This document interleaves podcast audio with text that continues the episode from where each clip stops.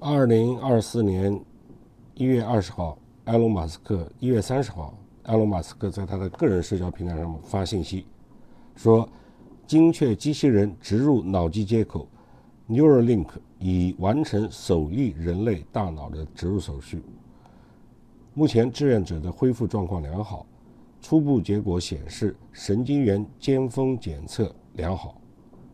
在这个之前的二零二三年五月份，马斯克创立的脑机接口公司 Neuralink 的官网表示，精确机器人植入脑机接口获得 FDA 批准，试验用器械豁免权限。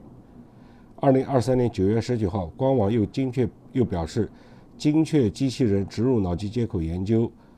Prime 研究已经获得独立机构的审查委员会的批准，首家医院站点同步获批，开启该研究首次人体临床试验的招募。脑机接口指的是一种将神经元信息转化为能够控制外部软件或者硬件，例如计算机或者机械臂的命令的一种设备。从二零一九年以来，马斯克多次在公开场合表示，他的自他家的公司 Neuralink 将开展脑机接口人体实验，用于治疗瘫痪和失明等疑难病症。二零二零年，其公开表示，Neuralink 脑机接口芯片已经无损植入猪的脑袋，以后将在截瘫患者这个层面开展试验。根据公告，人体临床试验旨在评估植入物。啊，植入物就是 N 一和手术机器人 R 一，它们之间的安全性和初步有效性，也即接受植入的瘫痪患者是否能够用思想来控制外部设备。在研究之中，手术机器人 R 一将植入物 N 一的超细柔性线放置在控制运动意图的大脑区域，